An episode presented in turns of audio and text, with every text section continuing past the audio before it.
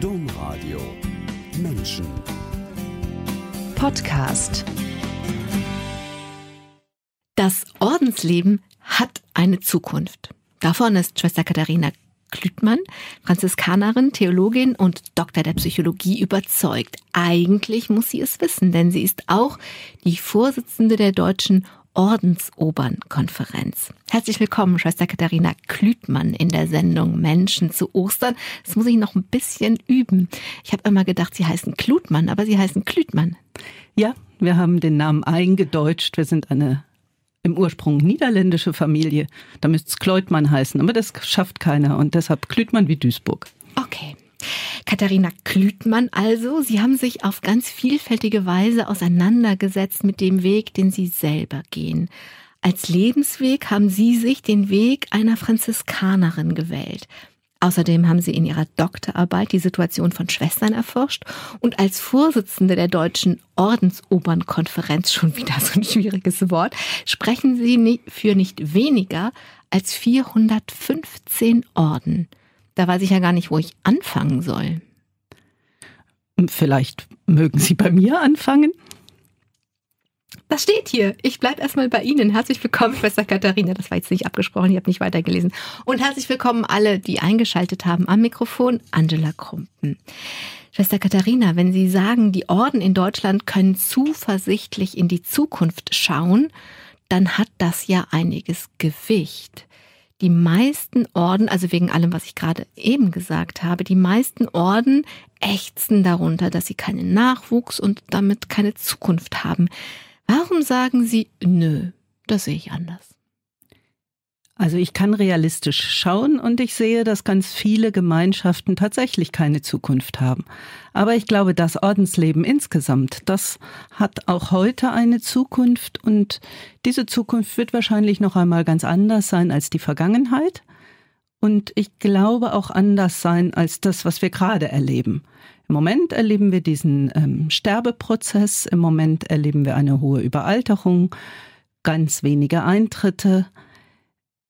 Aber äh, wir zehren zurzeit auch noch von einer Situation, die eigentlich aus dem 19. Jahrhundert stammt, wo es auf einmal so einen Boom an Frauenorden, also vor allen Dingen an tätigen Frauenorden gab. Es gab mhm. ganz viele Gemeinschaften, die sich um Mädchenbildung gekümmert haben, die Krankenhäuser aufgebaut haben, die ähm, in verschiedenen sozialen und eben ganz vorsichtig auch schon in pastoralen Feldern gearbeitet haben. Und kirchengeschichtlich ist das was Neues gewesen im 19. Jahrhundert. Ja, bis dahin war es eigentlich bis auf wenige Ausnahmen gar nicht möglich, dass eine Frau in der Kirche auf diese Art tätig wird, ohne in strenger Abgeschiedenheit, in sogenannter Klausur zu leben. Mhm. Ähm, also zu Zeiten von Franziskus zum Beispiel, also im Mittelalter mhm. und auch noch so im 16. Jahrhundert war das nicht denkbar. Eine Frau gehörte sozusagen, also gerade im Mittelalter, die gehörte ins Haus. Mhm. Sie gehörte zunächst ihrem Vater. Mhm. Und dann also ihrem ich Mann. sag mal, der konnte Mhm. sie Mhm. ah, einsperren. Also der konnte sie ähm, sicher unterbringen, Mhm. wie man das dann nannte. Und dann gehörte sie halt ihrem Mann und ähm, einige gehörten dem Herrn Jesus. Mhm. Aber auch da waren sie abgeschlossen. Und die Idee, dass eine Frau hinausgeht und arbeitet, äh, die war eigentlich nicht denkbar. Und im 19. Jahrhundert kommen wir in diese komische Situation, die Not wird riesig durch die Industrialisierung und andere gesellschaftliche ähm, Phänomene. Die Frauen selber merken, Mensch, äh, wir wollen was tun, wir könnten was tun, aber es braucht dafür eine Form. Mhm. Und diese Form bietet sich an. Frauen entdecken, dass sie nicht nur Objekte sind, von jemandem zu jemandem gehören, sondern Subjekte sein könnten und selber was tun könnten. Und das in ganz neuen Formen, genau. Und deshalb boomt dann plötzlich das weibliche Ordensleben. Und das ist das, was heute eben nicht, oder wo der Nachwuchs eben fehlt, weil heute gibt es ja viele Möglichkeiten, dass Frauen Subjekte sind und das tun, was sie tun möchten. Ja, und das eben auch im Rahmen der Kirche. Mhm. Also bis hin eben zu pastoralen Berufen. Ich glaube, das Engagement ist heute nicht geringer. Es spielt sich nur nicht in den Orden ab. Das heißt, Sie, wenn Sie auf, das, auf die Orden schauen, dann schauen, dann weiten Sie den Blick über das 19. Jahrhundert zurück hinaus und sagen, naja, eigentlich scheint es so zu werden, wie es eigentlich all die Jahrhunderte immer war. Und, aber jetzt ist noch dieser, Sie haben eben Sterbeprozess gesagt, also jetzt müssen wir noch, ja, Trauerarbeit, Sterbebegleitung machen, um das einfach all das, was da gewachsen ist. Es ist ja auch traurig, wenn was Gutes, was gut gewachsenes dann eben keinen Nachwuchs mehr hat. Ja, das ist menschlich traurig. Das ist für viele Gemeinschaften und für viele einzelne Schwestern mhm. und Brüder eine ähm, große geistliche Herausforderung. Mhm. Wie sollen wir das verstehen? Ähm, dann kommen Schuldgefühle, haben wir alles falsch gemacht. Wenn wir es besser machen würden, würden sie dann alle wieder uns die mhm. Häuser einrennen. Mhm. Und dann kommen so Dinge dazu wie demografischer Wandel und äh, eine zumindest institutionell, ab, ne, institutionell abnehmende Religiosität in der Gesellschaft und so. Ich habe mit einer Oberin auch mal gesprochen und die hatte so ein Gefühl von überflüssig werden. Ja, sind wir denn überflüssig? Also nicht so sehr haben wir alles falsch gemacht, sondern sind wir auf einmal überflüssig. Nein, ich glaube nicht, dass wir überflüssig sind. Ähm, als ähm, zuständige Oberin in meiner Gemeinschaft merke ich eher, äh, wir sind eben gerade nicht überflüssig und an der Ecke wird es mir manchmal schmerzlich, wenn ich sehe, wir könnten jetzt dahin gehen, da eine kleine Kommunität aufmachen, dafür eine Schwester freistellen. Und die haben wir nicht. Die haben sie nicht. Über diese Zukunft, die Sie da entwerfen, auf die würde ich gerne später zurückkommen. Aber jetzt würde ich gerne erstmal eine Rückblende machen und diese Rückblende, die geht ins Rheinland, an den Stadtrand von Düsseldorf, in ein sehr katholisches Milieu. Da wird nämlich die kleine Katharina reingeboren. Was hat die kleine Katharina vorgefunden, als sie in die Welt kam? Ganz schön, es gab gar keine kleine Katharina. Oh, Entschuldigung. Es gab eine kleine Ursula. Ah, oh, Entschuldigung. Ja klar, Sie haben einen Ordensnamen. Genau. Hast du nicht immer, aber Sie haben einen Ordensnamen. Ich habe einen. Okay, was hat die kleine Ursula vorgefunden? Die kleine Ursula hat eine Familie vorgefunden, die sich riesig auf sie gefreut hat. Sie hat dann nach viereinhalb, nach viereinhalb Jahren äh, einen kleinen Bruder dazu bekommen. Und ähm, ja, wir waren sicher keine perfekte, aber eine sehr zufriedene und ähm, familiäre Familie. Ähm, und es gab ein tatsächlich, es gab tatsächlich noch ein katholisches Milieu. Also ich bin in einen katholischen Kindergarten gegangen. Ähm, es gab natürlich die katholische Gemeinde, es gab eine katholische Grundschule, es gab sogar den katholischen Sportverein, in dem ich dann Langstreckenlauf gemacht habe. Das fand ich so verwunderlich. Das habe ich noch nie gehört, dass es katholische Sportvereine gab. Aber ja, die DJK, die gibt es immer noch. Wie heißt das dann? Deutsche Jugendkraft. Oh. Das hm, klingt, klingt nicht so schön, deshalb sagt man eigentlich nur DJK, aber es okay. ist tatsächlich ein katholischer Sport. Verein. Wissen Sie, was der Sinn davon ist? Warum wollten die Katholiken unter sich Sport machen? Hm, ich glaube, das sind tatsächlich Reste eines Milieus, wo man gesagt hat, lasst uns alles zusammentun, dann lernen ähm, die Kinder auch im Sportverein, dass wir sonntags in den Gottesdienst gehen und die mhm. katholischen kleinen Jungs, die lernen katholische kleine Mädchen kennen und ähm, Klingt alles jetzt bleibt. Ein bisschen nach Ui Klo, nach geschlossener Welt. Ähm, ja, das, also ich glaube, das katholische Milieu, das richtige katholische Milieu war eine geschlossene Welt. Mhm. Ähm, in einer Großstadt wie Düsseldorf war das in den 60er, 70er Jahren schon nicht mehr so. Irgendwann habe ich verstanden, dass meine Freundin dann sagte, auch nach der Erstkommunion würde sie nicht jeden Sonntag in die Kirche gehen. Das war jenseits meines Vorstellungshorizonts, aber da habe ich so meine Schritte gemacht, zu lernen, es gibt Leute, die sehen das anders gab es dann schon, zumal ich glaube, das Gymnasium war dann auch nicht katholisch. Das war ganz normal städtisch. Kinder, vor allem Grundschulkinder, so ab Ende Kindergarten, werden ja oft gefragt, und weißt du denn schon, was du mal werden willst? Und sie haben ganz unterschiedliche Dinge geantwortet, aber ganz früh und ganz stabil dabei war Nonne. Mhm, ich meine mich genau erinnern zu können, wann und wo es war. Nämlich? Äh, in einem Bus in Neuss, an der Haltestelle, von der ich den Namen nicht mehr weiß, aber an der wir immer umgestiegen sind, dass im Bus mich jemand gefragt hat, was möchtest du werden, wenn du mal groß bist? Und ich habe gesagt, Lehrerin, Kindergärtnerin oder Nonne. Und ich habe im Gegensatz zu allem anderen, was mir sonst mal einfiel, Pilotin oder sonst mhm. irgendwas, gemerkt, da mhm. hat meine Mutter gezuckt und gedacht, ups, das.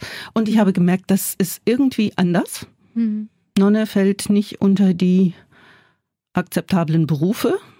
Äh, Dass das eine Lebensform ist und gar kein Beruf, keine Ahnung hatte ich Mhm. damals von. Ich kannte auch keine einzige Schwester. Hm. Ähm, aber ich habe das äh, gesagt und ich habe von da an das nie wieder gesagt. Sie haben das von da an nie wieder gesagt, obwohl wir haben jetzt gerade dieses geschlossene katholische Milieu beschrieben. Ist ja ein bisschen verwunderlich, oder? Nein, also im Rheinland ist man halt kölsch-katholisch und ähm, man muss es nicht übertrieben. Also bitte nicht übertreiben ähm, und Kloster ist definitiv übertrieben. Aber ja, aber ist es, ich, was ich meine, ist das nicht verwunderlich, dass dann doch alles so wie mit so einer Schablone vorgestanzt ist? Also was geht und was nicht geht und dass das eben dann übertrieben ist und übertrieben ist nicht gut. Also so, dass so, dass es dann doch eng ist, was geht und was nicht geht. Gerade wenn man sagt kölsch-katholisch, da denkt man, ja, ist alles ein bisschen gemütlicher und alles gerade nicht so eng. Aber das war zu eng. Ich glaube, das war die Angst, es könnte zu eng sein. Ah, es ging darum, dass die, die Vorstellung von der, das Kind wird Nonne, dann hat sie ein ganz enges Leben. Genau. Mhm. Also ich meine, hinterher habe ich es dann ja irgendwann gesagt, so mit 20 ungefähr. Ja, aber Kinder kooperieren und sie, dieser Wunsch verschwand erstmal äußerlich. Genau, er verschwand nur äußerlich. Genau. Ich habe ihn immer gut gehegt und gepflegt und ich habe alles, was ich zwischen die Finger kriegte, gelesen zu dem Thema. Ähm, damals gab es ja noch kein Internet. Ähm, als ich dann etwas älter war, habe ich so ähm, Handzettel, also Flyer gab es auch noch nicht, Handzettel gesammelt. Also ich hatte eine beeindruckende Sammlung von Handzetteln von Ordensgemeinschaften. Wo kamen die denn her?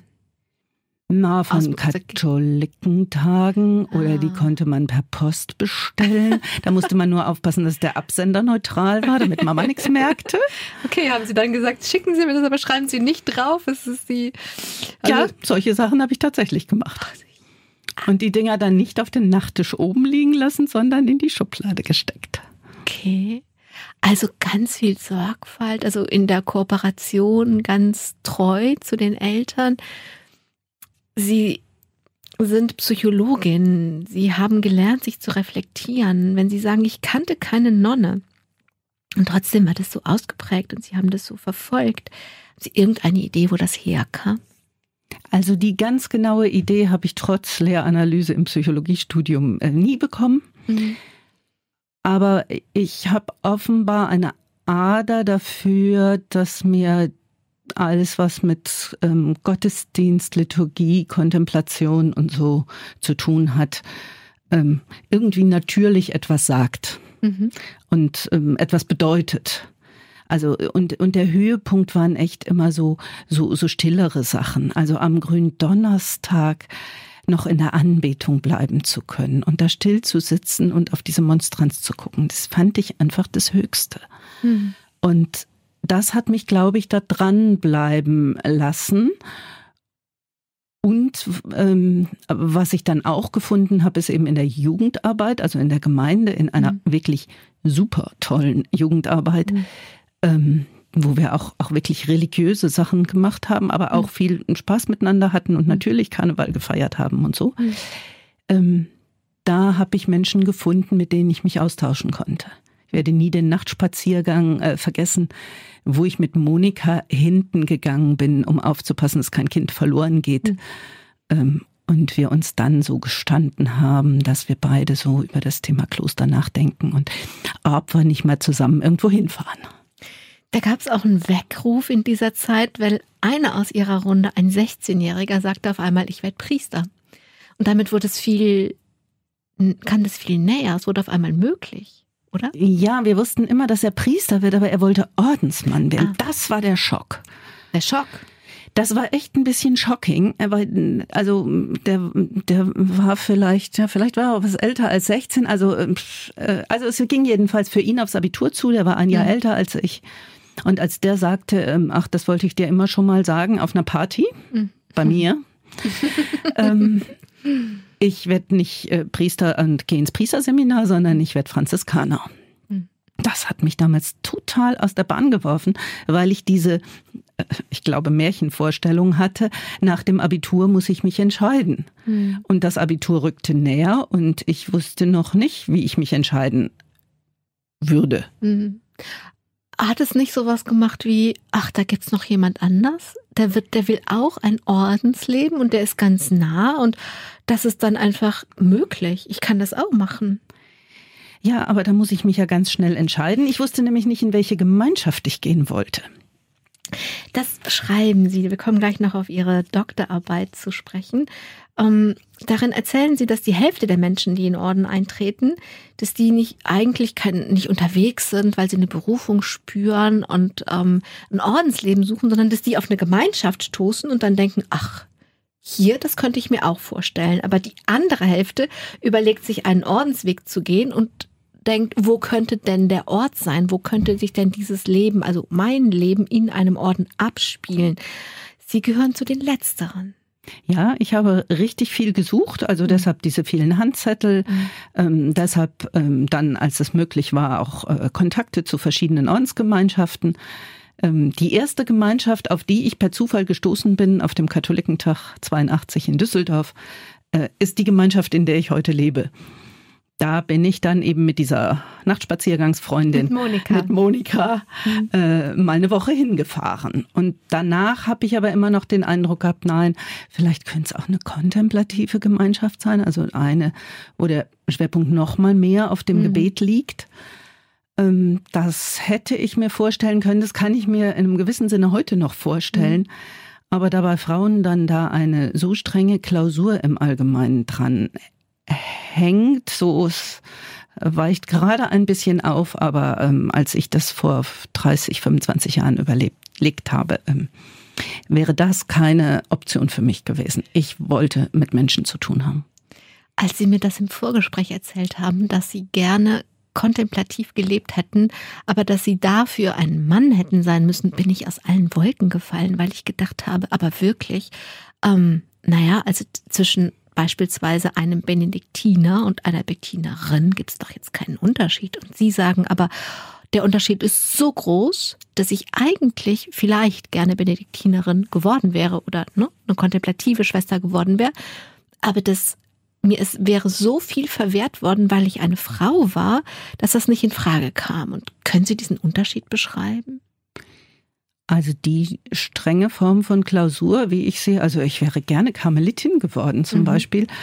Ähm, dies, ähm, die wird so nicht in einem Karmelitenkloster gelebt. Also ich kenne heute viele Hammer. Karmeliten ähm, und die leben anders. Nämlich wie? Was dürfen die? Die haben ähm, viel mehr apostolische Tätigkeit. Also die gehen, äh, in, die sind zum Teil in Gemeinden oder machen eben Seelsorge und so es fängt bei den ähm, kontemplativen Gemeinschaften auch so ein bisschen mehr an, jetzt bei den Frauen, aber bei den Männern ist das traditionell eben anders.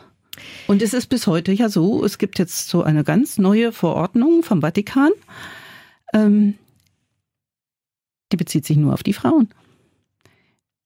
Wie? Die ist zwar im Wesentlichen von Männern gemacht worden, ja, wie das ähm, Leben von kontemplativen Ordensfrauen zu sein hat. Okay. Und für die, für die kontemplativen Männerorden gibt es das nicht. Ist keine neue Verordnung gekommen. Nein. Und was steht jetzt in dieser neuen Verordnung für die Frauen drin? Ähm, es gibt da auch ein paar Öffnungen. Mhm. Ich finde es immer noch merkwürdig, dass, dass Menschen, die das gar nicht leben, verordnen. Ich finde es erstaunlich, dass sie 1982 so klar waren, dass sie gesehen haben, also dass sie diese Unterschiede zwischen Männerorden und Frauenorden gesehen haben und auch sie sich selber ihrer selbst so sicher und so klar waren, dass sie wussten, das will ich nicht, auch wenn sie dafür einen hohen Preis zahlen mussten. Wo kam diese Klarheit her? Ich glaube, dass ich da nicht wirklich drüber reflektieren konnte damals, mhm. äh, so wie ich das heute kann. Mhm. Ähm, ich glaube aber äh, zunehmend, dass ich aus meinem familiären Hintergrund einfach eine, ein hohes Maß an Stabilität abgekriegt habe und ein ähm, und das Gefühl, ich darf mir und meinen Gefühlen trauen. Es ist nicht alles allen lieb. Hm. Es gefällt nicht alles, was ich denke und sage, allen. Aber ich darf dem trauen. Und es gibt etwas, das macht mich aus und das ist wichtig. Und dann, und Das ist wichtig, wenn ich merke, ich will so, ich will kontemplativ leben, aber nicht so, dass ich dem nachgehe. Genau. Und das habe ich ähm, gemacht und eben in, in sehr vielen Gemeinschaften geguckt mhm. und ähm, nachher dann eben auch eine Zeit lang in Italien gelebt und gewusst, das ist mir nicht, ähm, ich sag's jetzt mal so, emanzipiert genug. Mhm. Italien halte ich nicht aus als Frau auf Dauer. Mhm. mhm.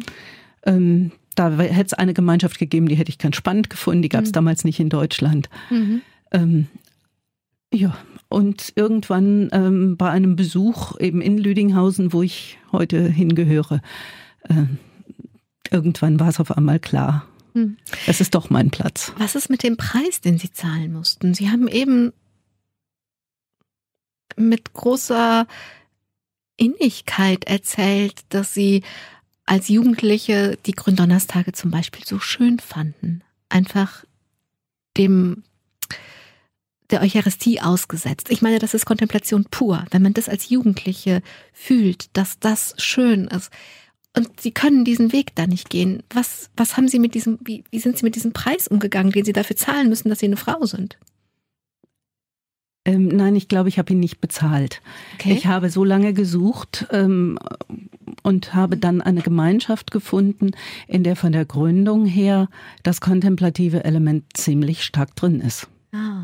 Sie haben so dass ich das jetzt ähm, vielleicht ähm, in einer kontemplativen Gemeinschaft mehr, also quantitativ mehr leben könnte. Mhm. Aber ich glaube, von der Intensität her passt das schon auch in mein Leben heute.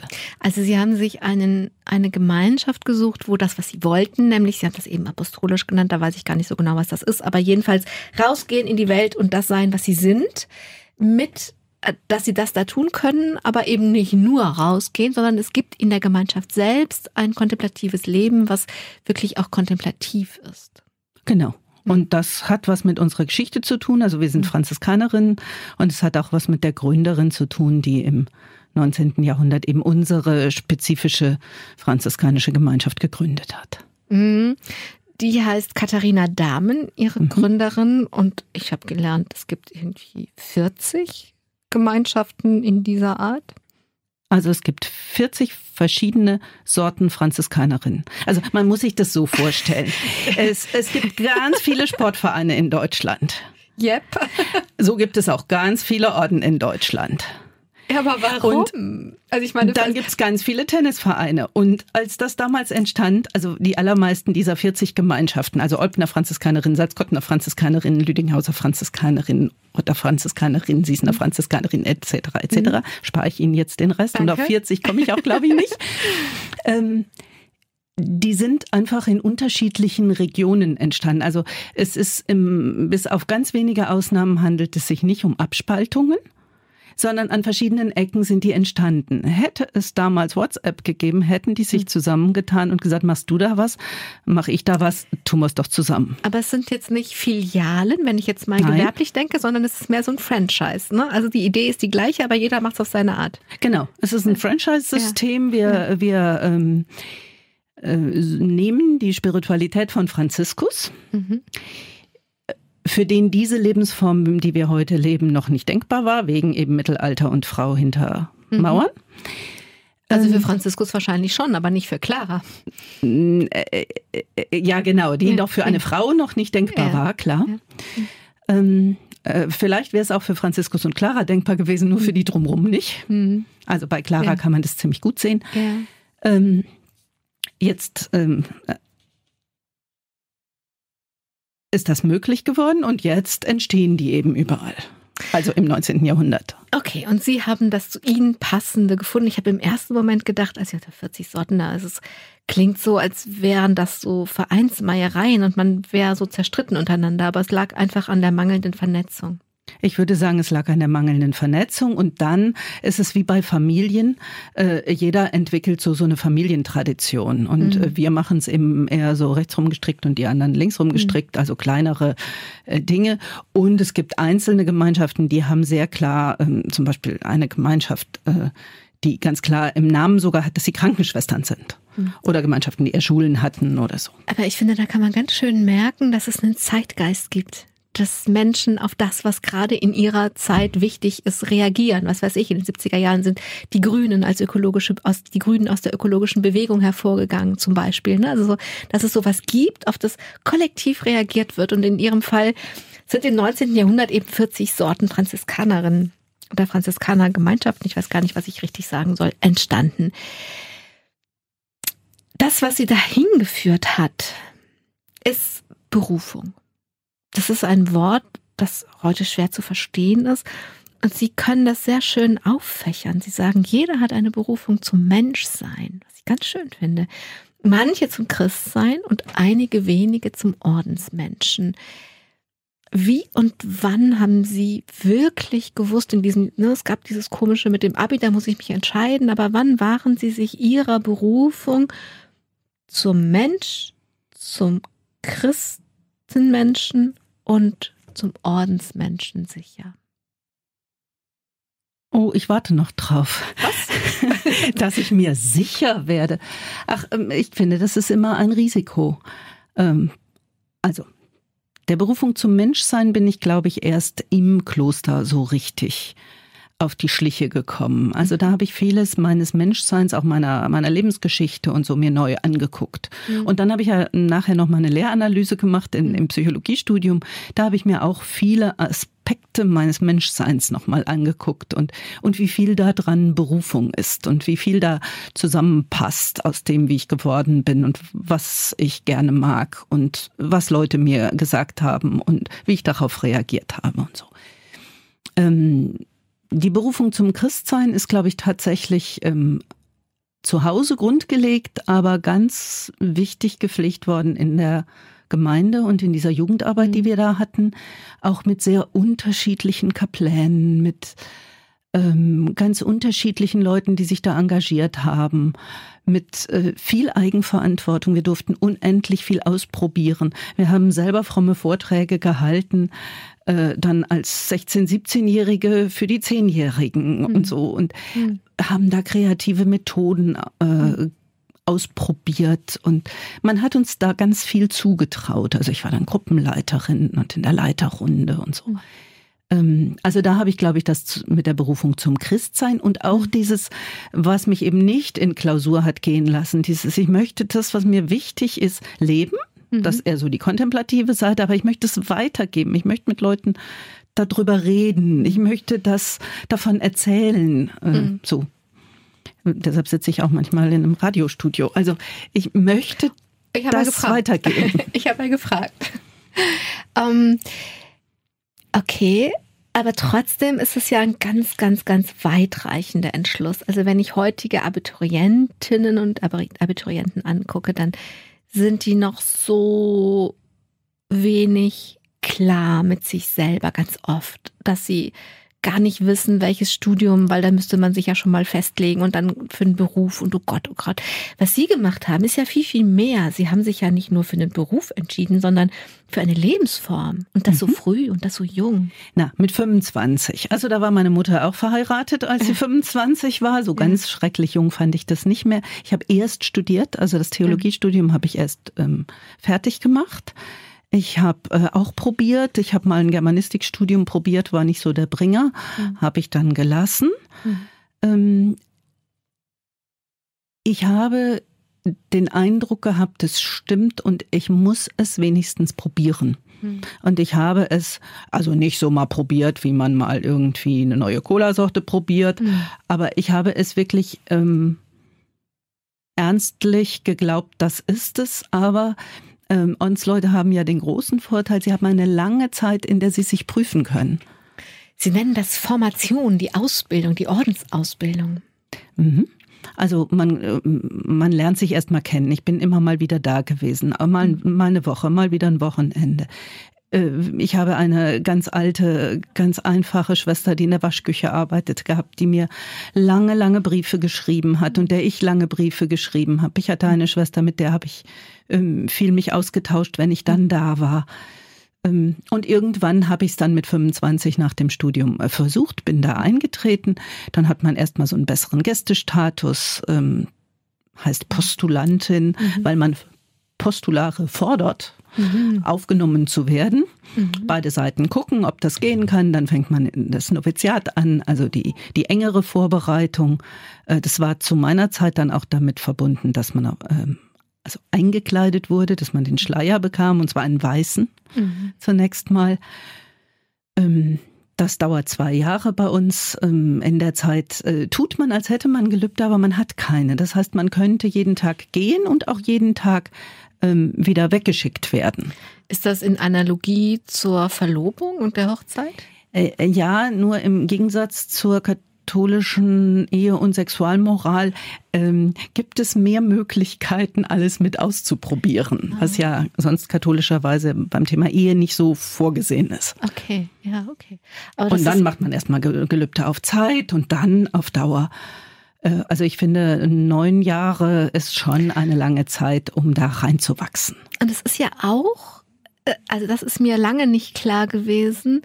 Ähm, es ist ja auch immer schwingt mit, muss mitschwingen, dass beide Seiten Nein sagen können. Es ist ja auch immer noch die Möglichkeit, dass eine Gemeinschaft sagt, ja, ich glaube, sie passen nicht so gut zu uns. Ja, das passiert auch tatsächlich. Also das ist früher passiert und das passiert auch heute. Ist ja wahrscheinlich auch gut, wenn es passiert, weil sonst müsste man es miteinander aushalten, das ganze Leben lang. Aber trotzdem ist das ja hart, wenn der Weg so lang ist. Ähm, äh, ja, ähm, aber ich würde sagen, zumindest ab der Profess, also ab den Gelübden, ab den mhm. Versprechen, mhm. auch wenn die auf Zeit abgelegt sind, irgendwann fängt man an und meint, meint es aber für immer. Ach so, okay. Also, beide, beide Seiten. Ja, und dann muss schon was Aufregendes passieren, dass okay. es dann äh, schief geht. Ja, dann ist es nicht so eine Abhängigkeit, dass die andere Seite auf einmal sagen kann, nö, wir nehmen, boah, nö, haben wir uns jetzt anders überlegt, nach, nach acht Jahren. So. Also geht nicht nach, ach, äh, wir haben jetzt doch mal keinen Bock mehr. Ja, ja, genau. Natürlich gibt es da schon mal, äh, also da habe ich auch heiße Dinge erlebt, dass es da auch schon mal so Momente gibt, wo man denkt, schmeißen Sie dich jetzt raus oder nicht. Mhm. Äh, äh, offenbar haben Sie mich nicht rausgeschmissen, ich bin noch da. Sie haben dann noch Psychologie studiert in Bonn und in Rom. Ähm, jetzt gucke ich mal so lauer mal auf die Uhr, wie, wie lang wir das stricken können. Also ich fand es spannend, dass Sie, dass in der Theologie ging es Ihnen vor allem um Spiritualität. Können Sie das kurz erklären, was Sie da gesucht haben, worum es Ihnen da ging? Ich glaube, dieser Grundimpuls, dass ich gerne ein kontemplatives Leben leben möchte, mhm. dass also das Entscheidende an meiner Berufung zum Ordensleben die Beziehung zu Gott war. Mhm. Die, die Beziehung, die ich von seiner Seite sozusagen geahnt habe, gespürt mhm. habe und die, die ich zu ihm hatte und, und hoffentlich noch habe, ähm, das zu reflektieren. Mhm. Da also auch in der Tradition gut zu gucken, äh, wie ähm, andere Menschen das äh, reflektiert haben, wie andere Menschen das gelebt haben, welche Formen es da gibt ähm, und wie das in die Theologie passt. Was haben Sie gefunden für sich? Ich habe, glaube ich, für mich gefunden, also ich, ich bin ähm, an manchen Ecken auch ein Kopfmensch. Ich kann auch sehr emotional sein, aber ich bin auch ein Kopfmensch. Ich habe gefunden, dass es intellektuell auch verantwortbar ist. Und ich finde es gerade im Moment super spannend, dass ich als Psychologin nochmal wiederfinde, ähm, dass die sogenannte absichtslose Zeit, wie das in manchen mhm. ähm, mhm. neurophysiologischen, mhm. also hirnphysiologischen ähm, ähm, Strömungen dann heißt, äh, eigentlich genau das sagt, es tut einem Menschen gut, wenn es Zeiten gibt, die nicht verzweckt sind, die nicht inhaltlich gefüllt sind, äh, da passieren ganz viel kreative Dinge. Mhm. Und ich glaube tatsächlich, dass viel meiner Kreativität aus dieser Ecke kommt. Und das zu durchdenken und zu gucken, was, äh, was kann man darüber auch intellektuell verantwortet sagen, ohne irgendwie nur romantisch wegzudriften. Warum sollte nach dieser intellektuellen Reflexion der Theologie, ihrer Beziehung zu Gott und dem, was sie gefunden haben, noch die Psychologie dazu kommen? Also ich habe in, in Bonn und Rom Theologie studiert, mhm. ähm, bin dann in die Ordensgemeinschaft eingetreten, habe in einer Gemeinde gearbeitet, habe dann äh, bei einer Stelle gearbeitet, die finde ich wie für mich geschaffen war, von der ich immer geträumt hatte, die Diözesanstelle Berufe der Kirche, wo man also Menschen hilft, ihren Weg zu finden, mhm. wo man ganz viele Handzettel von Ordensgemeinschaften hat und an andere Leute verteilt. Ich ja, fand cool. das immer ein bisschen witzig, So, das ich, also Gott hat auch Humor. Mhm. Ähm, und ähm, der Bischof suchte dann jemanden, ähm, eine, eine Frau, mhm. möglichst eine Ordensfrau und dann noch eine, auf die er sozusagen Zugriff hat, also eine mhm. Pastoralreferentin. Mhm. Und dann ist er irgendwie auf mich gekommen und hat gefragt, ob ich mir das vorstellen könnte. Und das konnte ich. Das haben Sie dann gemacht und Sie haben es dann auch gleich richtig gemacht, das heißt mit einer Doktorarbeit. Und das war ein sehr aufwendiges Herzblutprojekt, nenne ich das jetzt mal. Die Idee aber entstand so im Vorbeigehen, in so einem Tür- und Angelgespräch. Genau, es gab das äh, Doktorarbeitsthema Angst. Das mhm. wäre eigentlich die Idee gewesen. Die funktionierte irgendwie nicht. Mein an sich ganz gutwilliger Doktorvater sagte immer, das geht nicht, das geht nicht, das geht nicht. Ähm, und irgendwann habe ich mit einem Kollegen eben auf dem Flur gestanden und er versuchte mein Angstprojekt da zu retten und sagt im Weggehen, sag mal, was ist eigentlich mit den Frauenorden in Deutschland los? Dann habe ich gesagt, sorry, ich muss jetzt wirklich weg. Mhm. Aber wir können bei Gelegenheit mal einen Cappuccino trinken und mhm. darüber nachdenken. Und er sagte, ja, denn darüber müsste mal jemand nachdenken. Und anderthalb Etagen später wusste ich, da ist ein Thema, das sucht eine Frau und da ist eine Frau, die sucht ein Thema. Und mhm. dann habe ich äh, zehn Minuten später an dem Punkt, wo ich dann auf jemanden warten musste, auf den Knien, äh, also auf Mäuerchen gesessen mhm. und einen Block auf den Knien gehabt und die ersten vier Seiten geschrieben. Wow. Das ist eine eine sehr aufwendige Arbeit, weil Sie sehr viele Daten erhoben haben. Sie haben sehr viele Gespräche geführt, 150 Gespräche mit jungen Schwestern. Jung heißt in dem Fall einerseits, dass sie noch jung sind, aber andererseits waren das auch ältere Schwestern, die aber als Ordensschwestern jung waren, die noch nicht lange mit dabei waren. Also das war so ihre Gruppe, die sie untersucht haben. Und diese Probandinnen haben sie zwei Stunden befragt und außerdem mussten sie sich noch schriftlich vorbereiten. Was wollten Sie herausfinden mit dieser aufwendigen Befragung? Also die Arbeit hat zwei Teile. Der eine Teil ist eher so statistisch. Ähm, es ist auch ziemlich viel Gedüdele mhm. und Gemüddele. Ich habe mal reingeguckt, so, ja. Mm, also ja, ganz viele ähm, Statistiken eben ja. und Kurven und so. Ähm, da ging es um die Frage der Reife. Also wie mhm. reif sind Ordensfrauen heute? Und das andere war einfach zu gucken, um was für Themen geht es denen? Also warum sind die eingetreten? Wie ist es denen in der Formation gegangen? Mhm. Wie geht es denen heute? Was ist, was hilft ihnen zum Leben und was macht das Leben schwer?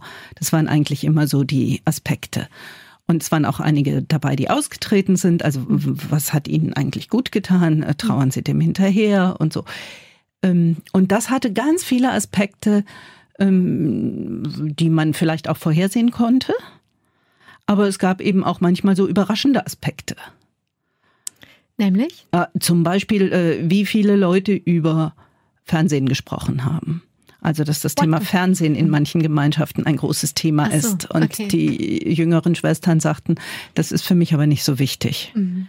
Mhm. Ähm, äh, so. Ja. Also es gab dann eben auch manchmal so Kleinigkeiten, wo man feststellt, oder wo ich dann feststellte, ups, das scheint mehrere Gemeinschaften zu beschäftigen. Also der Gipfel war, das war auch der, der bitterste Teil der Arbeit. Okay. So ein ganz kleiner, äh, da, da haben alle Korrektoren gesagt, so bitter darfst du es nicht schreiben. Da fingen sie auf einmal zufällig hintereinander mehrere an, über die Farbe der Strümpfe zu debattieren. Also wenn wir einen schwarzen Habit tragen, tragen wir natürlich schwarze Strümpfe und wenn wir dann aber aus Arbeitsgründen einen weißen Habit tragen, müssen wir dann schwarze Strümpfe tragen oder müssen wir dann weiße Strümpfe tragen oder so. So und so ein Killefit, äh, wenn das Evangelium auf dem Spiel steht, ähm, ja. Das ähm, hat mich dann auch manchmal ein bisschen ratlos und wütend gemacht. Was rausgekommen ist, ist letztlich, dass alle, die das Feld gut kannten, gesagt haben, das haben wir auch schon gewusst. Mhm. Aber es ist jetzt einfach mal erforscht, es ist mal systematisch, es ist mit Zahlen hinterlegt. Es ist nicht nur mein Eindruck von mhm. den drei mhm. Novizinnen, die ich kenne, so. Mhm und ähm, ja, das hat eine große Dynamik ausgelöst. Ähm, ich bin viel eingeladen worden und habe viele Leute kennengelernt und mit vielen Leuten debattiert. Sie haben das auch als Buch dann herausgebracht und dieses Buch hat natürlich einen Titel und dieser Titel heißt Die letzte macht das Licht an. Mhm. kein Tippfehler, kein Sprechfehler. Mhm. Die letzte macht das Licht an. Das hätte ja auch anders ausgehen können bei dem, was wir eben besprochen haben über die allgemeine Entwicklung der Orden am Anfang der Sendung. Aber Sie haben, das ist ja, also Sie haben das bewusst gewählt, dieses Bild. Warum? Ja, schon äh, auf dem Mäuerchen, als ich. Nein. Doch, das Thema war sofort da und als ich das dann abgetippt und meinem Doktorvater gegeben habe, hat er gesagt, also diese zwei Seiten oder vier waren es dann, glaube ich, auch schon, die Sie da geschrieben haben, super. Äh, hier ist nur ein Tippfehler, das muss ausheißen. Und mhm. dann habe ich nichts gesagt, weil ich wollte ja dem Pater nicht widersprechen. Und war mal einfach einen Moment still. Und auf einmal hat er sich vor die Stirn gehauen und gesagt, ich bin so blöd, das ist ja Absicht. Mhm. Genau. Und ich glaube aber, ähm, also ich habe ja vorsichtig ein Fragezeichen dahinter gemacht, mhm. aber ich glaube tatsächlich, hm, dass die, diese äh, starke Überalterung, die wir im Moment leben, mhm. es gerade ähm, nochmal zusätzlich schwer macht. Also wenn eine junge Frau sich überlegt, irgendwo einzutreten, dann äh, ist sie vielleicht auch etwas erschlagen. Mhm von so wenig jungen und so vielen alten Schwestern und einem Stil, der manchmal etwas von Altenheim hat. Mhm. Und ich glaube, dass es tatsächlich am Ende nochmal spannend werden kann. Also zwei Sachen dazu. Das eine ist, dass ich mich frage, das ist ja Forschung, ist ja jetzt nicht Literatur oder Sachbuchliteratur, sondern Forschung. Wenn Sie sozusagen die These als Ergebnis an den Anfang stellen, auch als Frage, klingt das so ein bisschen so, als äh, würden Sie schon wissen, wie Sie die Daten, die Sie doch erst erheben werden, schon deuten. Na, deshalb ist das Fragezeichen dahinter. Mhm. Und zum Schluss ähm, muss ich dann eben gucken, ob das stimmt. Warum stimmt es? Sie haben es ja nicht geändert. Sie haben den Titel ja nicht geändert. Ähm, ich finde, man muss sich das fragen. Macht die mhm. letzte wirklich das Licht an? Also mhm und ähm, es gibt so ein paar Ideen auch in diesem Buch, ähm, wie das passieren kann. Nämlich? Ähm, ich würde, also die ist 2007 erschienen. Mhm. Jetzt haben wir 2019 und mir ist in den letzten zwölf Jahren mit allem, was äh, noch an Neuem in meinem Leben passiert ist, immer klarer geworden. Entscheidend wird die Vernetzung sein. Es geht nicht darum, meine Gemeinschaft zu retten, die von dieser Katharina Damen und so äh, oder die deutsche Provinz dieser Gemeinschaft mhm. zu retten, sondern es geht darum, dass wir das Ordensleben und zwar nicht um des Ordenslebens retten, sondern um um dieser irrsinnigen Möglichkeit willen, auf eine andere, weniger hierarchisch, weniger strukturelle, weniger institutionelle Art das Evangelium zu leben. Okay, also Sie suchen den kleinsten gemeinsamen Nenner mit denen, die, mit den Ordensmenschen, die zu diesem Leben berufen sind, um dann zu gucken, was ist dann möglich, um das Evangelium zu leben? Ähm, äh, ja, aber ich suche ihn eben nicht akademisch. Nee, nee, ist schon klar, mit den Menschen. Sondern äh, wir probieren an vielen Ecken. Also mhm. wir also ich persönlich probiere an manchen Ecken, aber auch insgesamt im Ordensleben. Es wird an vielen Ecken Neues probiert. Haben Sie ein Beispiel? Ähm, also es äh, gibt ganz viele ähm, oder ganz viele, aber immerhin einige interkongregationale Projekte. Äh, interkongregational, also verschiedene Kongregationen, mhm. dass Ordensgemeinschaften sich zusammentun und ähm, dienstliche Projekte mhm. machen, mhm. gemeinsam. Oder dass sie gemeinsam leben, dass sie gemeinsam wohnen. Ähm, dass sie, ähm, das allerneueste Projekt ist jetzt, ähm, es gibt ja ein freiwilliges soziales Jahr und es gibt ein freiwilliges ökologisches Jahr und es gibt, mhm. ich weiß nicht, was alles für freiwillige Jahre. Mhm. Ähm, es gibt jetzt noch. auch ein freiwilliges Ordensjahr. Okay. Und zwar unabhängig davon, ob jemand eintreten möchte. Also mhm. es ist keine Aktion zur äh, Mitgliedergewinnung. Okay, sondern?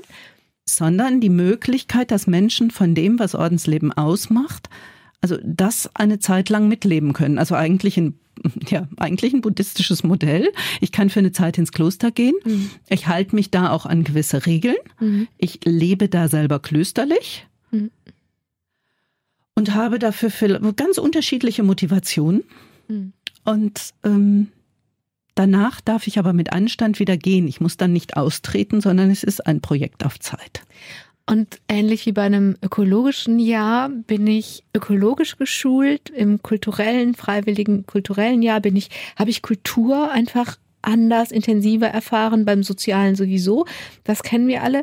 Ähm, und im Ordensjahr habe ich einfach Spiritualität gelebt, in Gemeinschaft.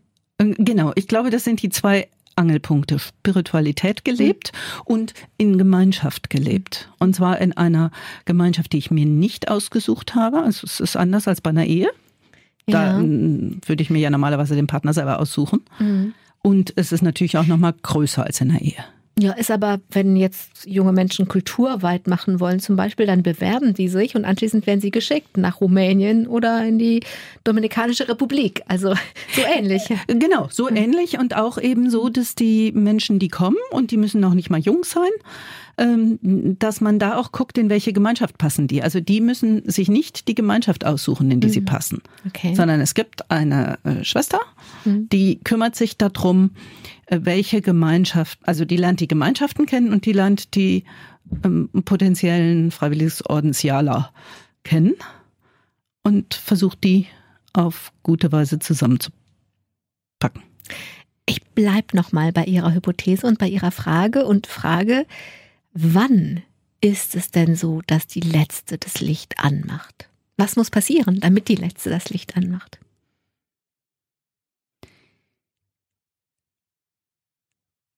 Also sie muss, die, die letzte wird nicht nur eine sein, mhm. glaube ich. Mhm. Ähm, sie, sie muss dieses ähm, spirituelle Brennen haben, sonst macht das Ganze keinen Sinn, sonst kann sie auch was anderes machen. Ähm, ich glaube, dass es ein wesentliches Thema ist, dass ähm, in der neuen Form von Ordensleben Kommunikation eine große Rolle spielt. Und zwar also Kommunikation mit Gott, also tatsächlich Spiritualität, aber auch die Kommunikation der Schwestern untereinander. Es geht nicht mehr, oder auch der Brüder, es geht nicht darum, nebeneinander herzuleben, sondern wirklich miteinander zu leben, zu kommunizieren ähm, zu kommunizieren mit anderen Ordensgemeinschaften und weit darüber hinaus. Es ist so bereichernd, mit Menschen in anderen Lebensformen etwas zusammenzumachen und das eigene einzubringen. Meine Form, wie ich, ehelos, arm, also einfach und in einer Bindung an eine Gemeinschaft lebe, das einzubringen in ähm, ganz unterschiedliche Kontexte. Ich bleib mal bei dem Wort Licht noch mal kurz und sag, dann ist das Licht im Sinne von leuchten, da wo es leuchtet, weil Sie haben eben gesagt, die muss brennen, da muss irgendwas sein. Wenn jemand, alles was leuchtet, kann das Licht weitergeben. Daran kann man sich entzünden, daran kann man sich an, also Glanz ist kalt, ist, ist hell, aber kalt und Leuchten ist hell und warm und das gibt es nur, wo es eine Flamme gibt und ähm, das heißt, das ist dann so, dass die Letzten das Licht anmachen, wenn sie das in sich selber tragen, wenn sie das leben und andere das Helle und das Warme spüren können und selber anfangen können zu brennen. So? Ja, und ich glaube nicht, dass wir damit warten müssen, bis das wirklich die letzte ist. Also ich sehe schon an vielen Ecken mhm. das. Und ich glaube, manchmal ist es gar nicht ein Anmachen, mhm. sondern ein Anfachen. Mhm. Also da ist was. Mhm. Also die, die Glut unter der Asche. Aber das muss man ja auch können. Jemand, der nicht gelernt hat, aus Glut Feuer zu machen. Ich zum Beispiel bin eine kann kein Feuer machen, aber ich äh, kann meinem Mann zugucken, wenn er irgendwie am Strand aus einem, aus einem, aus fast kein, aus fast kein Feuer mehr ein neues Feuer macht. Das muss man ja können. Man muss wissen, dass man pusten kann und was man kleine Sachen und große Sachen braucht. Ne? Also ein bisschen Know-how braucht man, auch zum Anfachen. Ein bisschen Know-how braucht man und man braucht den Mut, äh, der eine pustet und der andere legt Heu drauf. Ja, und vielleicht auch das Wissen oder die Ahnung, dass unter der Glut was ist. Ja, dass, ja. da, dass da noch irgendwie was weiter. Und manchmal kann. wissen wir das selber nicht. Manchmal wissen die anderen das und sagen, bei euch ist was. Und das finde ich immer ganz schön, weil wir natürlich manchmal auch alltagsblind sind. Für ja. die Fehler, aber auch für die Glut. Das ist sogar sehr schön. Ich kann, glaube ich, Sie als Vorsitzende der Deutschen Ordensobernkonferenz nicht aus diesem Studio lassen, ohne auf das zu kommen, was uns alle so beschäftigt. Das ist nämlich ja eine Kirchenkrise. Und sie sind mit dieser Krise ja in ganz vielfältiger Funktion konfrontiert. Und dann sind sie auch noch Psychologin. Ähm, also sie haben auch noch mal mehr Wissen und mehr Erfahrung mit diesen Prozessen, die da gerade stattfinden, auch mit Krisen im Übrigen. Wenn Sie das so angucken, wir müssen das jetzt nicht alles aufdröseln, aber wenn Sie da so drauf gucken und das verbinden mit dem, die letzte macht das Licht an, Was ist aus Ihrer Sicht bei dem, was da so existenziell mit katholischer Kirche gerade passiert, ähm, wichtig? Ich glaube, das größte Problem ist die Macht und das Wichtigste gegen die Macht, gegen schlechte Machtstrukturen ist Kommunikation. Und ich glaube tatsächlich, dass wir Ordensleute etwas einzubringen haben gerade. Wir sind relativ klein, wir sind relativ beweglich, wir zeigen, dass Kirche auch anders sein kann als hierarchisch verfasst. Mhm. Als mit ähm, all dem, was da an, an Amt und so dranhängt. Ich glaube, wir brauchen ein Amt. Die Frage ist, ob wir so ein Amt brauchen. Mhm. Und ähm, dadurch, dass wir zum Beispiel sehr demokratisch strukturiert sind in fast allen Ordensgemeinschaften, dadurch, dass wir Leitung auf Zeit haben. Sowohl in der Provinz, also Sie sind Provinzobere, das ist auf Zeit, als ja. auch in der deutschen Ordensobernkonferenz, das ist auch auf Zeit sobald ich nicht mehr Ordensoberin in meiner Gemeinschaft bin, äh, kann ich, äh, also äh, fliege ich bei der nächsten Mitgliederversammlung sozusagen auch aus der mhm. aus der Deutschen Ordensobernkonferenz und mhm. eben auch aus dem Vorstand der Deutschen Ordensobernkonferenz heraus, ja. Mhm. Das heißt, da ist einfach eine, strukturell was ganz anders. Und das tut gut. Blicke freundlich in jeden Kinderwagen, es könnte deine Oberin werden, haben die alten Schwestern immer gesagt. Okay. Ähm, also ich, ich muss jetzt langsam nach sieben Jahren damit rechnen. Ich darf damit rechnen. Mhm. In drei Jahren ist es aber auch vorbei. Aber ich mhm. muss auch damit rechnen, mhm. dass dann die nächste Provinzoberin wird. Und wenn ich die jetzt, ähm, ich sage, ich überspitze jetzt mal, ja, karikiere ein bisschen, wenn ich die jetzt quäle, ja. dann quält die mich demnächst auch. Ja, das ist, das ist eine Karikatur, weil das ist so ich bezogen. Aber natürlich, was ja mit dabei ist, wenn Sie wissen, es ist in drei Jahren vorbei, dann machen Sie sich jetzt Gedanken über diese Zeit? Also Sie, Sie bleiben nicht nur in ihrer Funktion, sondern sie müssen sich mit sich selbst und ihrer Zukunft befassen. Sie müssen sich weiter bewegen. Sie können nicht stehen bleiben, will ich damit und sagen. Und ich bin nicht meine Funktion. Ah, ich übe die jetzt aus, aber ich bin nicht meine Funktion und das äh, spürt man. Und mhm. das spüre ich ja auch daran, dass es andere gibt, die mal Provinzoberin waren und es nicht mehr sind. Ja, das ist, also das sind jetzt mehrere Sachen, von denen Sie sagen, das machen wir Orden anders. Also Leitung auf Zeit, finde ich, ist was sehr Klares, was anders ist. Wer einmal Bischof ist, der ist Bischof. So. Und die Bischöfe haben das in ihrem Schreiben, gemeinsam Kirche sein, geschrieben. Wir könnten von den Orden etwas lernen, was Leitung und solche Strukturen angeht. Okay. Hm. Haben Sie das freudig gelesen? Das haben die selber, also ich habe das freudig gelesen. Ich hm. weiß nicht, ob Sie es nochmal lesen müssten. Okay. Also ja. nicht Sie, sondern die Bischöfe. Ist mir schon klar. Ich, ähm, mir, mir brennt noch etwas auf der Seele, obwohl wir wirklich zum Ende kommen müssen. Sie kommen aus einem katholischen Milieu. Sie sind überhaupt nicht irgendwie feministisch geprägt worden oder so. Aber wenn ich Ihnen zuhöre, habe ich jetzt von der ersten bis zur letzten Minute sehr feministische Dinge gehört. Wie ist das passiert? Also es ist mir dieser Tage irgendwann aufgefallen. Mit 16 habe ich das erste Mal mit meinem Kaplan gestritten, mhm. ähm, äh, weil äh, also es war ein neuer Kaplan und er wollte die Messdienerinnen, die ich ausgebildet hatte, nicht einführen, weil der Heilige Vater das nicht wünscht. Ähm, äh, mit äh, 20 habe ich versucht, an die Gregorianer in Rom zu gehen, ins Studium und wollte eine Bescheinigung von einem Professor. Und er hat gesagt, das geht nicht, Sie sind ja eine Frau. Wie gut, dass ich ihm nicht geglaubt habe, ich bin trotzdem gegangen.